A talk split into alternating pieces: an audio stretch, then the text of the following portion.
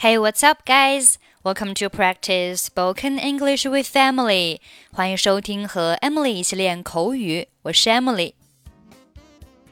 Today's topic is covering and shifting. Now let's listen to the conversation. Could you cover for me on Tuesday? I'm not coming back until Wednesday. Sure, what's up? We're going to the beach for the weekend. Are you going fishing? No, just some fine sun. We really need to get away and relax for a few days.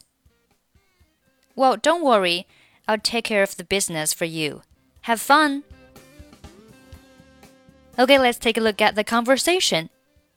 Could you cover for me on Tuesday? 星期二，你可以替我的班吗？这里 cover for somebody 表示给某人替班。Cover for somebody. I'm not coming back until Wednesday.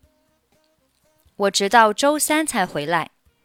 这里 not 什么什么 until 表示直到什么什么才。I'm not coming back 就是我不会回来的，直到周三。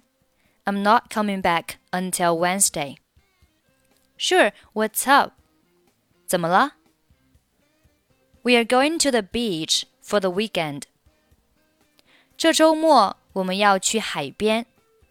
这里 go to the beach 表示去海边。Are you going fishing? 你要钓鱼吗？Go fishing 钓鱼。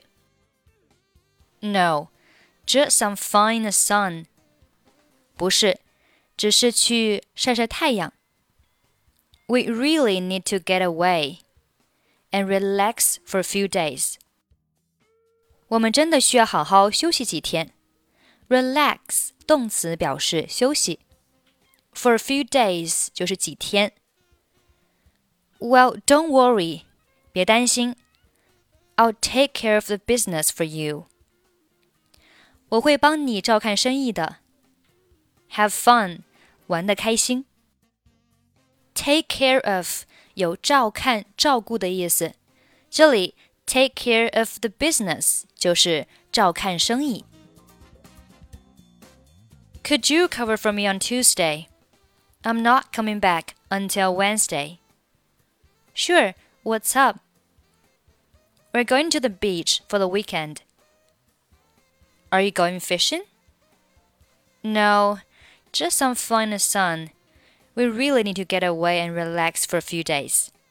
Well, don't worry. I'll take care of the business for you. Have fun.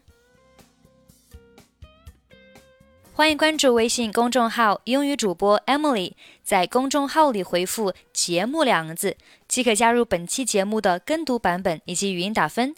I'm Emily. I'll see you next time. Bye bye.